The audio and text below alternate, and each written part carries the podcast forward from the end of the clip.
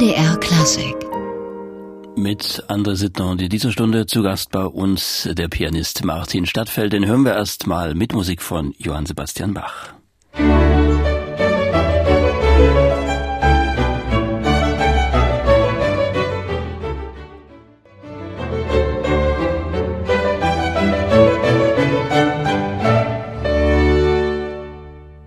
Sie haben es erkannt, das Konzert D-Dur Bachwerke Verzeichnis 1054 und der Mann am Klavier ist eine wahre Bach-Koryphäe, Martin Stadtfeld, gefeierter Pianist und am kommenden Mittwoch ist er zu Gast beim MDR Musiksommer, das sollten Sie sich unbedingt vormerken. Und heute, und darüber freue ich mich besonders, ist Martin Stadtfeld zu Gast hier bei uns im MDR Klassikgespräch. Herr Stadtfeld, ganz herzlich willkommen. Dankeschön.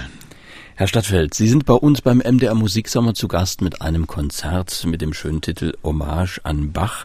Das ist ja bei Ihnen fast so was wie ein künstlerisches Lebensmotto. Äh, es kreist dann doch im Endeffekt alles wieder um Bach. Jetzt vielleicht auch mit dem Abstand zum Beginn der Karriere, die ja sehr von Bach geprägt war. Mittlerweile gab es ja auch viele andere Höhepunkte. Was bedeutet Bach heute für Sie?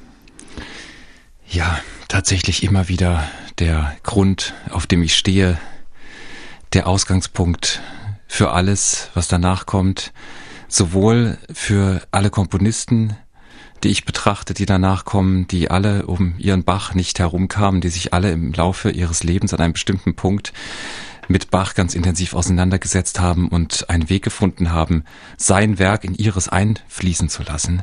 Und Ausgangspunkt auch für mich, so für alles, wie ich Musik begreife. Das ist also letztlich immer wieder, äh, dass man sich auch natürlich für andere Musik interessiert, äh, für bestimmte Richtungen die Musik nimmt und immer wieder die Feststellung, dass alle Wege zu Bach zurückführen, ja, dass letztlich alles schon enthalten ist in seiner Musik und äh, das ist immer wieder berückend. Äh, manchmal, wie gesagt, lässt man sich auch mal treiben zu anderen äh, Zielen und äh, stellt aber immer wieder umso mehr fest, dass Bach und vielleicht auch Händel die, die Ausgangspunkte und ähm, ja, die alles enthaltenden großen Pole schon sind.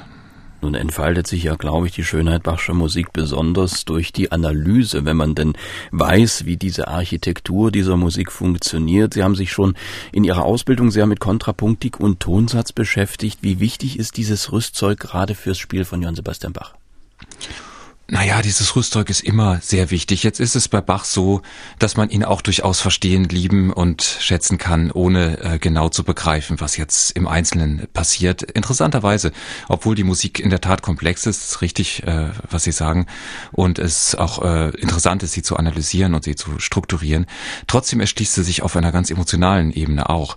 Ja, es ist gerade doch auch das Phänomen, dass äh, einfach Musikliebhaber, die sagen, ich habe vielleicht nie ein Instrument gespielt oder nur mal Klavier in der Kindheit und habe eigentlich keine Ahnung von Tonsatz, Harmonielehre und Kontrapunkt, trotzdem meistens betonen, dass Bachs Musik unmittelbar auf sie wirkt, ohne dieses Wissen. Manchmal sogar fast eher so, dass man für die Wiener Klassik eher dieses äh, strukturelle Formempfinden braucht. Das ist äh, fast äh, unabdingbar eine Voraussetzung dafür ist, um auch äh, die Spannungsverhältnisse zu begreifen, wenn Beethoven dann in die Reprise zurückkehrt. Äh, für Bach äh, es ist spannend, es ist natürlich für den Interpreten immer wichtig, aber für den Hörer, der das auch intuitiv und unmittelbar erfahren fahren kann, gar keine Grundvoraussetzung. Kann man das beschreiben, woran das liegt, dass sich also diese doch sehr komplexen Strukturen, die es ja dann im Endeffekt auch sind, dem Hörer so in dieser emotionalen Weise erschließen? Ja, nehmen wir mal ein Beispiel, zum, äh, zum Beispiel die äh, Kanons über die ersten acht Fundamentalnoten der Aria. Es hat ja ähm, Bach sich, das habe ich auch erst vor einigen Jahren überhaupt erfahren, äh, nach der äh, Niederschrift der Goldberg-Variation und nach der Drucklegung äh, hat Bach sich noch weiter mit den Goldberg-Variationen beschäftigt, mit dem Bass, mit den ersten acht Tönen und hat äh, daraus noch Kanons abgeleitet, die noch mal die Goldberg-Variation an Komplexität um ein Vielfaches übertreffen. Das ist schlichtweg unglaublich, aber es ist tatsächlich so. Und äh, hier entsteht eine Musik, die ist äh, also für mich der Gipfel an Komplexität. Man kann gar nicht mehr komplizierter schreiben. Er schreibt also äh, Kanons, äh, wo dann die Stimme, die einsetzt, äh, im halben Tempo stattfindet und auch noch auf den Kopf gestellt zum Beispiel. Und das Ganze wird auch noch äh, eben kombiniert mit einem hinzugefügten Thema. Und äh, dabei entsteht eben eine Musik voller Schönheit. Und das ist kaum zu begreifen und äh, ist auch tatsächlich kaum zu begreifen für den Hörer, was da tatsächlich passiert. Man man hört nur noch Musik, die offenbar schön ist und die wie ein äh, Widerhall des Universums in seiner Komplexität und Perfektion und in seiner unübertrefflichen Schönheit auf einen wirkt. Mir hat mal ein Künstler gesagt, es ist eigentlich auch egal, auf welchem Instrument man Bach spielt. Er funktioniert eigentlich immer. Sehen Sie das auch so?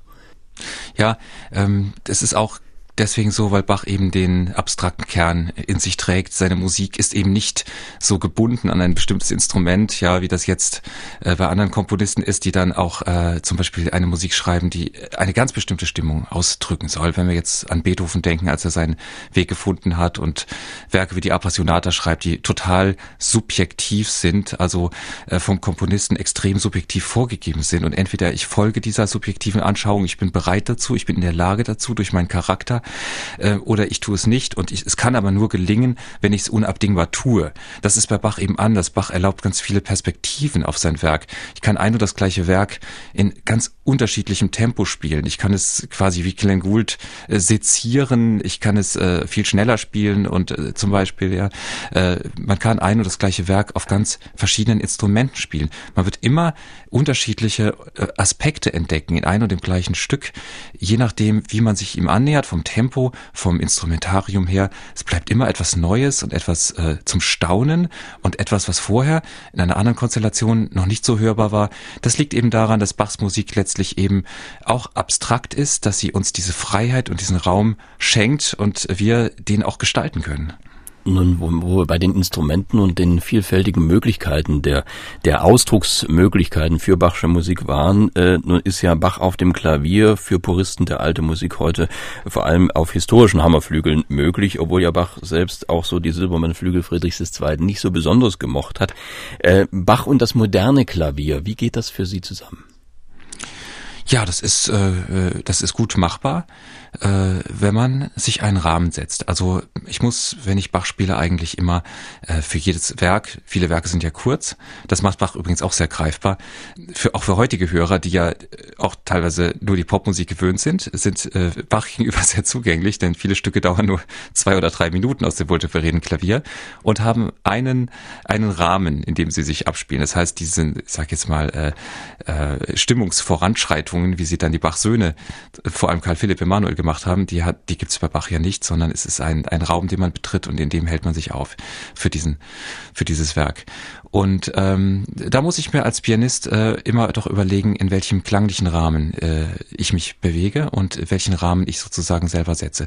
Und äh, ist bei mir ganz oft so, wenn ich das wohltemperierte Klavier spiele, weiß ich eigentlich intuitiv bei jedem Stück, ach, jetzt betrete ich die Welt des Klavichords. Also jetzt, jetzt kommt eine ganz silbrige, zarte, fast intime, zerbrechliche Welt, ja. Oder ich weiß, jetzt kommt eine rauschende Cembalo-Nummer und äh, gebe das auf dem Klavier sozusagen wieder. Oder es gibt auch die Orgelwerke im wohltemperierten Klavier und äh, wo man wirklich äh, den 32 oder 460 Fuß äh, ziehen möchte und äh, die Bässe äh, richtig dröhnen lässt und äh, sich an den an den Bass einsetzen dann äh, besonders erfreut und äh, das ist aber wirklich, es verändert sich dann im Laufe eines Stücks nicht und äh, da muss man Entscheidungen treffen. Das ist wichtig beim Klavier. Aber ich höre daraus, das Klavier ist da ein sehr dankbares Instrument, ob seiner Vielfarbigkeit. Absolut. Und es erlaubt da natürlich noch die Schattierungen. Das ist natürlich der Hauptaspekt. Äh, es, es könnte ja sonst so klingen nach dem Motto, ja, warum äh, nimmt man denn das Klavier, wenn man doch sagt, man möchte Klavichord spielen? Klavichord ist übrigens ein wunderbares Instrument, war auch Bachs Lieblingsinstrument. Also wenn äh, auf einem historischen Instrument würde ich sagen, dann auf dem Klavichord, also das äh, wohltemperierte Klavier, zu zwei Dritteln viel eher Klavichord-lastig äh, in seinen Abschattierungen, in seinen Ausdrucksmöglichkeiten, weil man ja eben den Ton verändern konnte oder kann, als das Cembalo, was eben das nicht erlaubt. Ja, es gibt Cembalo-Nummern, ja, da kann man mit dieser Einschränkung sicherlich leben. Ich denke jetzt mal an das D-Dur-Präludium aus dem wohltemperierten Klavier, wo das, wo die rechte Hand einfach nur so abrauscht sozusagen und die linke Hand tupft die Bässe dazu. Aber äh, in äh, der Großzahl äh, der Werke, äh, da fehlt dann doch etwas, wenn man diese Abschattierungen nicht hat, die das Klavichord herstellt. Das Klavichord ist aber natürlich unfassbar leise. Also ich kann in einem Konzertsaal von heute auf dem Klavichord äh, so, ohne dass es jetzt verstärkt würde, nicht spielen. Und äh, ich kann aber mit der Vorstellung des Klavichords und äh, mit der Fantasie des Klavichords auf dem Klavier spielen. Und das ist eigentlich eine wunderbare Kombination für die heutige Zeit. Wenn das Klavier zum Klavikord wird. Und das hören wir jetzt mal Martin Stadtfeld mit dem Präludium Hamoll aus dem zweiten Teil des wohltemperierten Klaviers.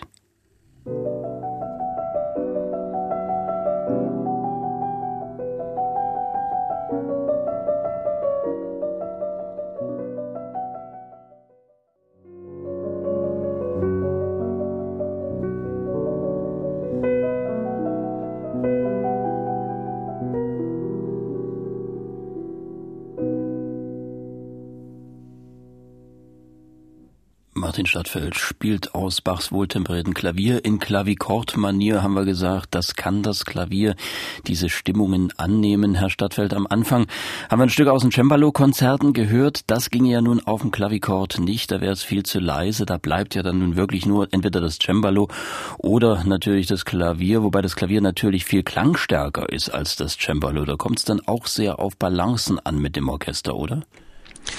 Naja, kommt drauf an. Die Orchester sind ja auch sehr äh, stark von der äh, von der äh, Kraft der Instrumente her. Also es ist ja heute auch so, wenn man mit einem äh, äh, Cello zusammenspielt oder mit einem Geiger, die haben ja eine unglaubliche Kraft. Ja, wenn die jetzt nicht äh, Darmseiten spielen und ähm, mit Barockbogen, dann ist es natürlich wieder was anderes. Aber wenn die jetzt auf ihren äh, Instrumenten spielen, die zwar alt sind, aber entsprechend mit Stahlseiten und einem normal normalen modern gespannten Bogen haben die eine unheimliche Energie, die der Energie des Klaviers äh, durchaus gleichwertig ist und der klanglichen Kraft.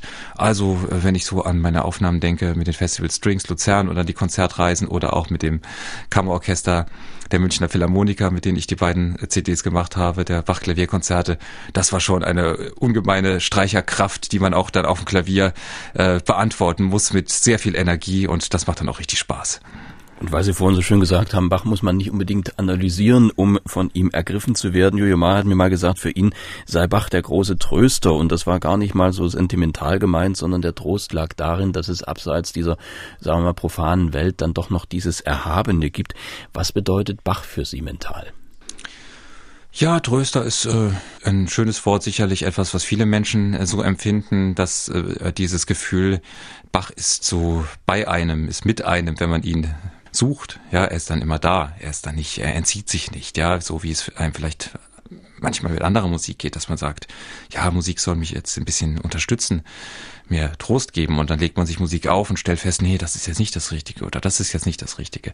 Und das geht einem bei Bach dann eigentlich nicht so, sondern man hat immer das Gefühl, dadurch, dass die Musik eben diesen Raum lässt, den ich eben versucht habe zu beschreiben und diese Abstraktion hat, dass man sich auch immer in ihm wiederfindet, ja, dass es wie ein Spiegel dann auch ist. Also wenn ich melancholisch bin und möchte mich dieser Stimmung ein bisschen hingeben und mich trotzdem so ein bisschen nicht allein fühlen, dann ist Bach das Richtige, ja, dann teilt er diese Stimmung mit mir. Wenn ich, wenn ich euphorisch bin, möchte mich durch Musik, äh, ja, äh, dieser Stimmung wiederfinden, dann teilt er das auch mit mir. Und zwar in jedem einzelnen Werk, das ist das Verrückte. Man ist also nicht so, wie man das heute immer so sagt.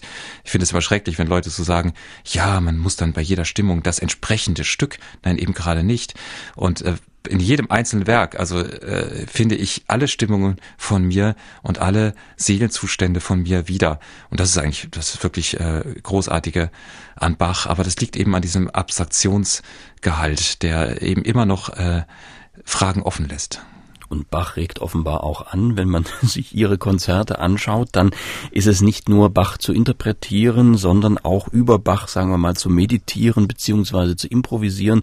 Äh, Sie haben das in Konzerten gemacht. Wie ist es dazu gekommen? Äh, das äh, können ja heute, glaube ich, nicht alle Pianisten. Na, ich habe immer gerne improvisiert. Ich hatte Glück mit meinem ersten Klavierlehrer, dem Hubertus Weimer, ähm, wo ich meinen ähm, frühen kindlichen Klavierunterricht hatte auf dem Land im Westerwald. Äh, ein Glücksfall, äh, einfach äh, so jemand zu finden. So jemand findet man wahrscheinlich nur in der Provinz. Und der hat mir das Tor zur Musik als kleiner Junge geöffnet und das Tor zur Harmonie.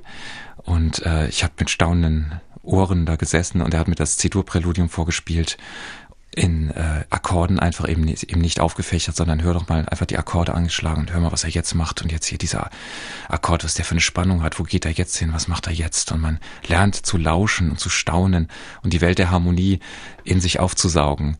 Und äh, das war für mich eine ganz wesentliche Erfahrung, Bachs Musik zu verstehen und zu begreifen und Musik überhaupt. Äh, das ist für mich äh, seitdem, wie gesagt, der Aus Ausgangspunkt für Musik überhaupt. Wir haben dann die Fugen vertextet, ja, zum Beispiel auf die Cis-Dur-Fuge aus dem Wohltemperierten Klavier, erster Band.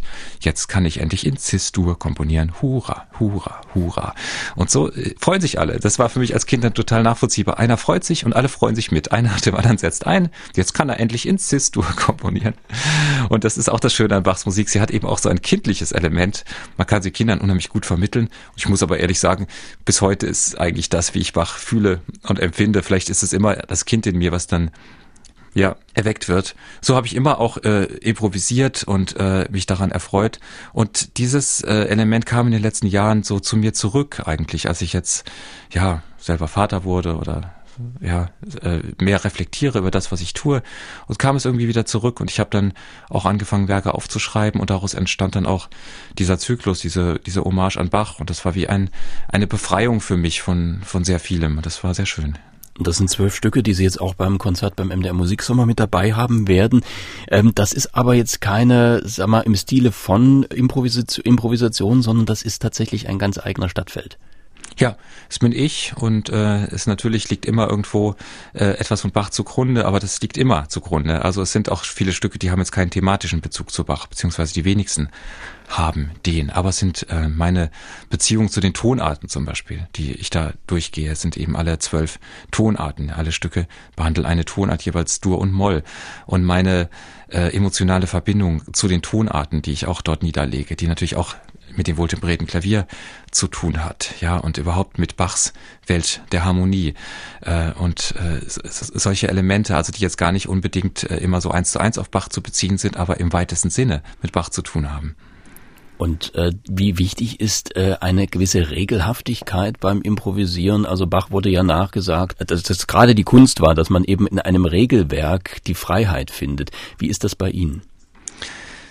Also bei Bach ist es ja erstmal so, ist leichter zu beantworten als bei mir, dass es immer einen Tag zu viel oder zu wenig gibt. Ja, das ist das, äh, das Herrliche bei Bach, dass es immer unerwartet ist, die Wendung, die genommen wird, dass es eben sich aus der starren Formenlehre äh, äh, herausschlängelt, jedes Mal aufs Neue. Und wenn man, man kann immer wieder mal die Probe machen, wenn man ein Stück nicht so gut kennt von Bach. Es gibt ja, mein Gott, so viele Kantaten, die hat man jetzt nicht alle so, so drauf. Und wenn man das hört, und man versucht zu, zu antizipieren, was kommt jetzt? Und er schlägt einfach jedes Mal ein Schnippchen. Und das ist dann auch eben das Tolle an Bach, äh, dass es eben nicht äh, starr und vorhersehbar ist, sondern vier Takte und vier Takte und vier Takte, sondern es sind meistens zwei Takte noch eingeschoben, äh, es sind immer irgendwelche Wendungen, die das Ganze überraschend machen. Und er entzieht sich immer äh, der, der, der starren Regel. Und ähm, ich glaube, das ist eben auch äh, dieses äh, unvorhersehbare und spielerische Element. Das ist vielleicht das Wichtige, dieses lustvoll spielerische und vielleicht auch kindliche Element, dem man sich einfach auch hingeben kann. Das, äh, das war auch die große Freude, die ich hatte, äh, als ich den Zyklus ausgearbeitet habe, dass wirklich das Kind in mir auch wieder äh, erwecken konnte. Und Sie kombinieren das mit der Partita in B-Dur und einer, sagen wir mal, vielleicht im leichteren Sinne von Komplexität äh, nämlich der, eine der englischen Suiten. Ähm, was ist die Idee hinter diesem Programm? Also wie, wie kommt diese Kombination zustande? Ja, es sind so zwei Bach-Klassiker natürlich, die B-Dur-Partita und die G-Moll-Suite. Äh, ähm, das sind äh, ganz interessante Stücke dahingehend, dass äh, dass sie äh, einen bestimmten Tonartcharakter haben. Es ist ja jetzt nicht bei Bach unbedingt immer so, dass eine Tonart einen Charakter für ihn bedeutet, wie bei Beethoven, sondern das kann durchaus unterschiedlich sein. Aber dieses äh, G-Moll in der englischen Suite, das hat bei Bach einen sehr dezidierten Charakter. Das ist also auch in dem G-Moll-Klavierkonzert und in vielen anderen Werken, das hat was sehr kraftvolles, würde ich mal sagen. Also dramatisches, aber auch so was lustvoll dramatisches, ja, nicht tragisches, ja. Und das, äh, da kann man sich so richtig hineinwerfen.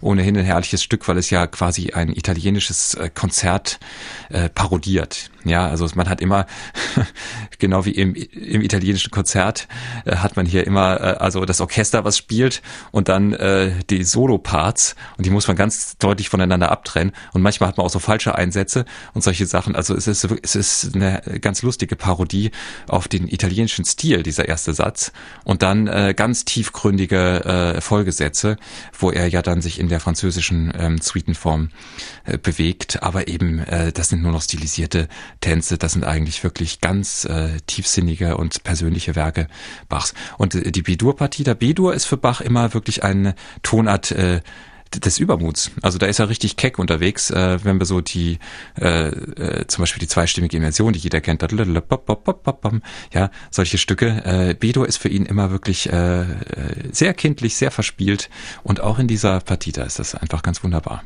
Und ich würde, Herr Stadtfeld, doch noch gern nochmal auf die englische Suite zurückkommen, weil Sie das auch so schön erklärt haben mit diesem Wechselspiel, mit dem auf dem Klavier simulierten Orchester. Hier ist dieses bewusste Präludium, in dem man das so schön, wie Sie gesagt haben, auch so leicht persifliert hört.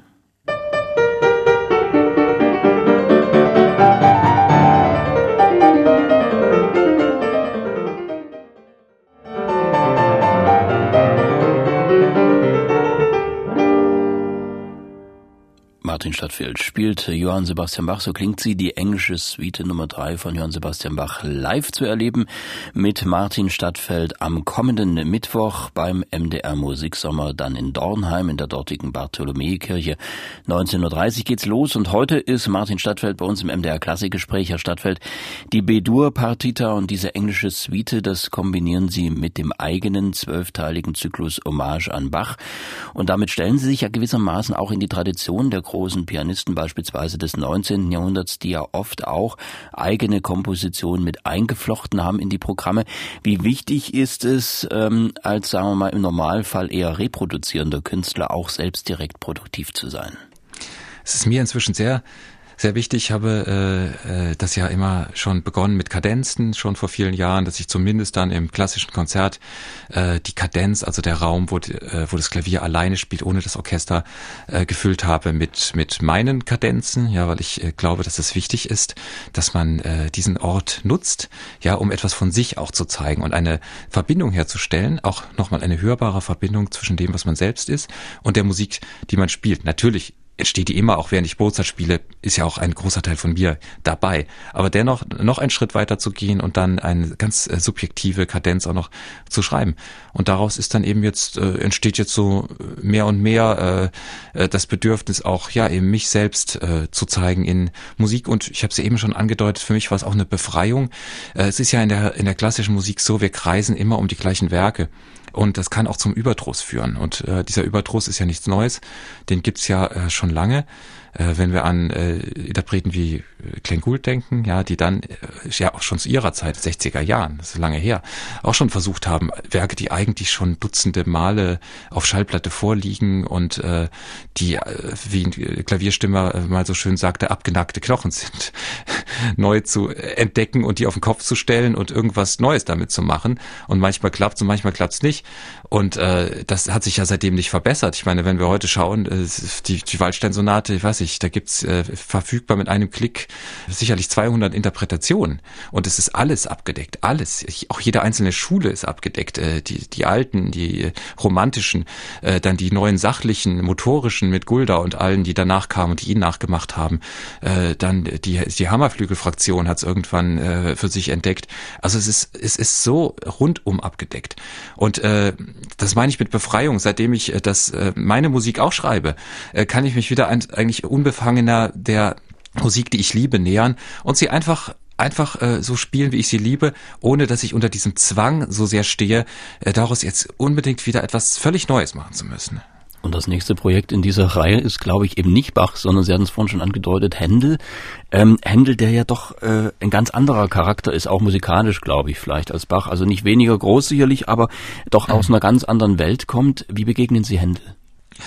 Ja, Händel ist eigentlich noch mehr die äh, Verbindung zu dem, diesem Staunen über die Harmonie. Das ist ja bei Bach äh, schon sehr wichtig. Und bei Händel ist es ja alles. Händel ist ja der größte Harmoniker. Händel hatte gar kein Interesse an, an komplexer Ausarbeitung. Also was wir bei Bach so finden, diese, äh, diese Lust an der Komplexität und noch einen draufsetzen, noch einen.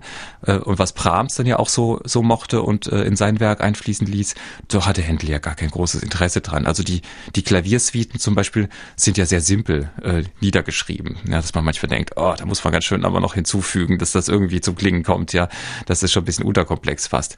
Aber was Händel eben macht, diese Arien, äh, die mit wenigen Harmoniewendungen oh, Gänsehautmomente schaffen und, und, und, und Räume sind von Gefühlen, die man betritt und die einen umfangen, äh, das ist einzigartig. Und das haben ja auch alle an Händel. Äh, auch er ist wie der Urvater der Harmonie sozusagen. Also das hat Beethoven so gesehen, das hat Schubert so gesehen. Die Wendungen von Händel, die sind schon puh, einzigartig. Das ist jetzt in Arbeit dieses Album und da werden Sie auch improvisieren über Händel, glaube ich, oder? Ja, also ich habe äh, von einem Album, was zuerst von doch originalen Stücken ausging, kam dann die Idee dazu, vielleicht die ein oder andere Arie äh, noch in eigener äh, Transkription vorzulegen. Und daraus ist jetzt entstanden ein Album, was nur noch aus eigenen Transkriptionen besteht. Und zwar sehr freien. Und das ist notwendig. Man kann eben die Händel-Arien, äh, so schön sie sind, äh, nicht jetzt so eins zu eins dem Klavier spielen. Da klingen sie immer so ein bisschen flach und hören sie sich eben so an, als hätte man halt kein Orchester und keinen Sänger gehabt. Und äh, da muss man für jede einzelne Arie einen Schlüssel finden, die pianistisch so zu bearbeiten, so anzureichern, dass sie dann eben auf dem Klavier auch Spaß macht und ganz anders. Aber eben der, ich meine, der musikalische Gehalt bleibt bestehen und das äh, und auf dem Klavier aber dann spielbar wird. Und das hat unglaublich viel Spaß gemacht, diese Beschäftigung in den letzten Monaten und jetzt auch nochmal die Aufnahme, wo auch dann mit dem Tonmeister Ralf Kolbinger, mit dem ich ja schon die Goldberg-Variation und seitdem äh, nahezu alle CDs gemacht habe, großes Vertrauensverhältnis besteht, wo dann vielleicht nochmal die ein oder andere Wendung verändert wird. Also der Prozess des Veränderns ging bis, äh, bis ins Tonstudio hinein und äh, hat einfach unglaublich viel Freude gemacht und äh, ja, es ist dann so eine so eine Kreativität, äh, äh, die einem, die einem etwas gibt und äh, die man dann teilt in dem Moment, wo man es aufnimmt mit, dem, mit, äh, mit anderen Menschen. Muss man sich davon Bach lösen? Muss man Bach aus dem Hinterkopf bekommen, wenn man Händel macht? Ja, vielleicht schon. Lustigerweise war ein Stück so, äh, das klang dann am Ende, äh, Se Pieta de Minocenti, Arie der Cleopatra, äh, die klang dann am Ende wie eine dreistimmige Invention von Bach. Und das fand ich dann aber auch schön, weil komischerweise sind ganz viele Bach-Bezüge entstanden in dieser CD. Beispielsweise ist es ja auch so, Händel in seinen Passacalias, also in seinen Variationen, war für Bach ja auch wiederum ein Vorbild, muss man ganz ehrlich sagen. Also diese Wechselwirkung, die war fast immer Einbahnstraße. Bach hat sich ganz viel bei Händel äh, bedient und viele Ideen abgeguckt. Unter anderem auch die, äh, die Goldberg-Variationen, also diese Akkordwendungen, die ersten acht Harmonien hat er ja auch von Händel übernommen. Der hat ja auch schon Variationen über diesen Bass geschrieben. Ja, und äh, dann ist es also tatsächlich so, dass der Weg, der am Anfang so weit erscheint, auf einmal ganz kurz wird zwischen diesen beiden Komponisten. Und wenn man dann auf einmal in der Händel äh, Passacaglia äh, hört man auf einmal den Bach noch im, im Hintergrund, äh, zum Beispiel diese diese schöne Passacaglia aus der Sonate für zwei Violinen, da hörte ich dann äh, da hörte ich dann auf einmal äh, die Hamollmesse im Hintergrund von Bach und habe sie dann auch ein bisschen mal eingeflochten und so. Und dann auf einmal entsteht eine ganz enge Verbindung zwischen diesen Komponisten und man stellt fest, so weit waren sie eben doch gar nicht auseinander in ihrem Gefühlsspektrum. In das Händel-Album können wir noch nicht reinhören, das ist noch im Werden, das reichen wir aber auf alle Fälle nach, wenn es soweit ist. Aber diesen Bezug zu Händel, den können wir schon herstellen, wie gesagt, mit der Aria aus Bachs Goldberg-Variation. Auch Händel hat diese besonderen Abwärtstöne im Bass gern zur Grundlage genommen, so wie Bach auch für seinen Lieblingsschüler Johann Gottlieb Goldberg. Hier ist die berühmte Aria mit Martin Stadtfeld.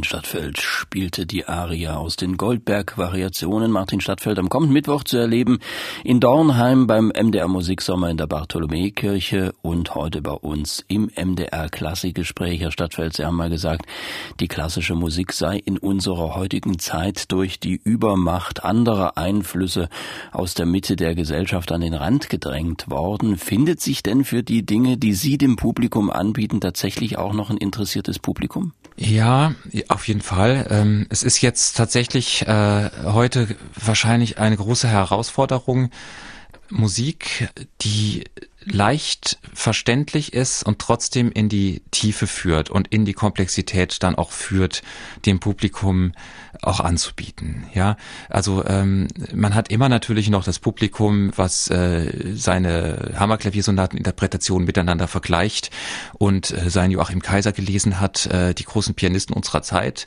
oder wer spielt welche Beethoven-Sonate wie und warum macht Schnabel in Takt 33 das, was Gulda nicht macht und die hat man ja immer noch. Ja, das ist ja das ist ja auch äh, auch ganz schön und ähm, die sind aber nur noch ein kleiner Teil des Publikums. Man hat aber heute ein im Prinzip sehr großes äh, potenzielles Publikum, was sich per se durchaus der Klassik äh, öffnet oder bereit ist, das zu tun. Man sieht ja an solchen, ich sag mal, gehypten Phänomenen wie jetzt der, der Elbphilharmonie oder so, äh, wo aber äh, ja eine Bereitschaft durchaus gegeben ist, äh, eine naive Bereitschaft. So, und die muss man jetzt wirklich äh, auch ähm, den muss man jetzt das richtige Angebot auch machen. Und das sage ich ganz bewusst, weil die darf man quasi auch nicht jetzt ganz diesen Scharlatanen überlassen, die jetzt sich hinsetzen und äh, einfach nur klimpern, also diese sogenannte Neoklassik, und äh, dann sagen, ach, das ist ja eine ganz tolle, tiefgründige Musik und da kann man sich so entspannen und hingeben. Und es ist aber eigentlich gar nichts. Es ist eigentlich, ich finde, wenn man, Musik ist ja erstmal, man entlehnt etwas, weil die Harmonie ist ja da die ist ja schon gegeben, die muss ich nicht erfinden, ja. Und eine harmonische Wendung, ich sag jetzt mal eine, eine Tonika und eine Moll-Subdominante und eine Tonika, die ist uralt, diese Wendung, die kennt jeder aus der Kirche, die hat was, die hat eine gewisse Ausstrahlung. Singen sogar die Fußballfans, ja, weil das hat eine gewisse archaische Ausstrahlung. Und das will jeder Mensch. Das ist aber schon alles gegeben.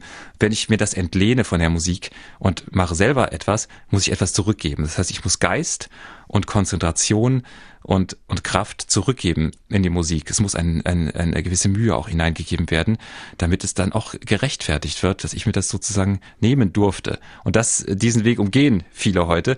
Und ähm, das äh, ist nicht in Ordnung und äh, den darf man sich ganz überlassen.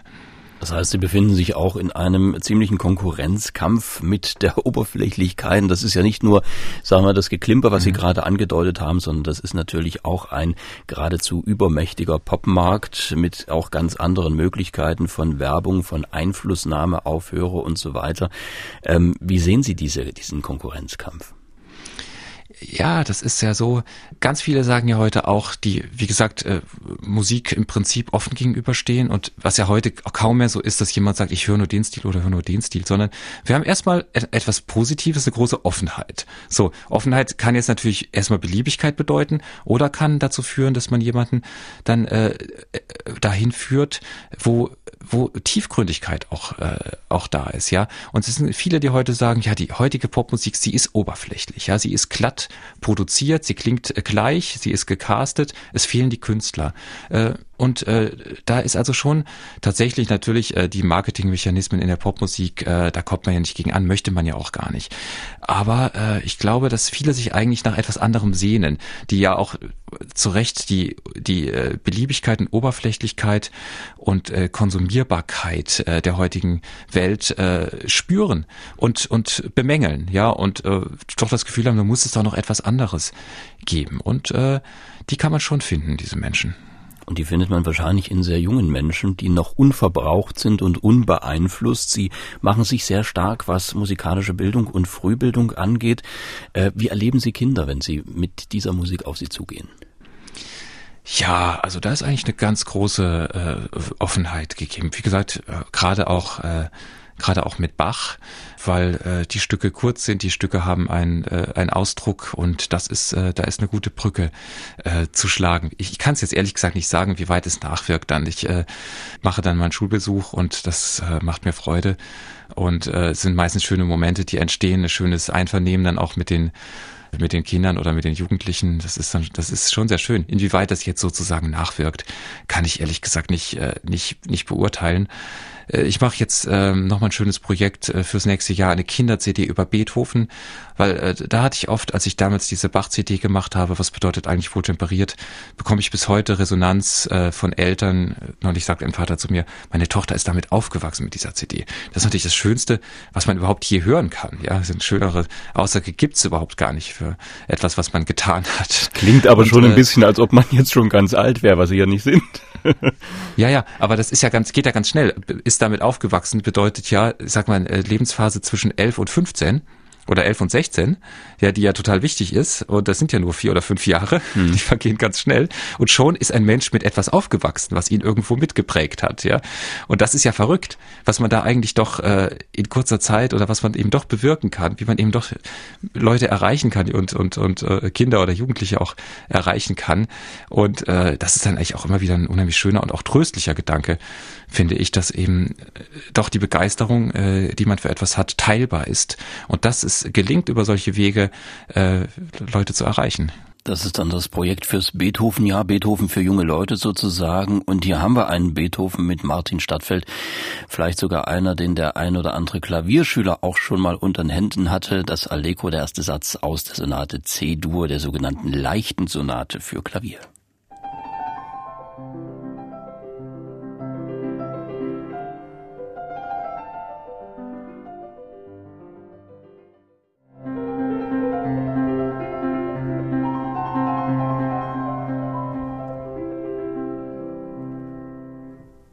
Martin Stadtfeld spielt Beethoven. Fürs Beethoven-Jahr gibt es ein Jugendalbum mit Beethoven, also für die, die jetzt vielleicht noch offen sind für die Klassik und dann später vielleicht mal, Herr Stadtfeld, nach dem einen oder anderen Umweg dann auch wieder zurückfinden, oder?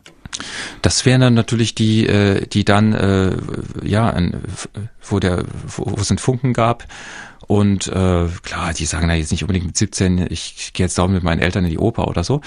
Aber vielleicht sagen die irgendwann später, ich gehe ins Konzert. Oder sie sagen zu ihren Eltern, lass uns doch mal ins Konzert gehen, weil die Eltern es schon gar nicht mehr so kennen. gibt's ja auch. Ja, und äh, also insofern, äh, ich finde immer, was man tut, äh, was irgendwie gut ist, was sich gut anfühlt, das soll man machen und da seine Kraft hineingeben. Es gibt immer einen Grund dafür. Es gibt keinen Grund zu verzweifeln. Es gibt immer einen Grund, äh, e-, etwas zu machen und, und, und Kraft zu investieren in diese Dinge. Außerdem macht es ja auch Spaß um nochmal auf Bach zurückzukommen, kurz, äh, zu der Zeit konnte man ja Cembali oder Klavikorde oder äh, Virginale und so weiter mitnehmen auf Reisen. Da gab es ja diese Kutschen, die das schön transportieren konnten. Klavier ist ein bisschen schwierig. Wie gehen Sie damit um, äh, als Pianist verschiedene Instrumente zu haben? Und oh, das ist für mich eigentlich etwas sehr Schönes und Positives. Oft äh, hört man ja auch ihr armen Pianist von Streichern, äh, die dann sagen, ja, ihr müsst immer äh, nehmen, was, was ihr kriegt und äh, immer euch wieder neu gewöhnen. Aber ich muss sagen, das ist immer wieder schön, weil es äh, zwingt zum Austausch mit dem Instrument. Ja, ich äh, gehe also in einen Raum, wo ich weiß, da werde ich jetzt in ein paar Stunden äh, mein Konzert spielen und äh, habe die Begegnung mit dem Instrument und lasse mich darauf ein. Ich muss mich darauf einlassen. Ich kann also nicht, das ist das Gute daran, ich kann also nicht sagen, ich spiele das Stück genau so oder so und äh, versuche das diesem Instrument aufzuzwingen. Das funktioniert nicht. Und das funktioniert auch nicht in dem Raum. Jeder Raum ist auch anders und auf den muss ich mich auch einlassen und dann muss ich eine Wechselwirkung herstellen mit dem Instrument und dem Raum. Und äh, in beides muss ich mich hineinfühlen. Und dann entsteht natürlich im Rahmen dessen, was ich mir vorgenommen habe oder was, was ich äh, in mir trage, die Interpretation des Abends. Dann kommt aber noch ein drittes Element hinzu, abends um acht das Publikum.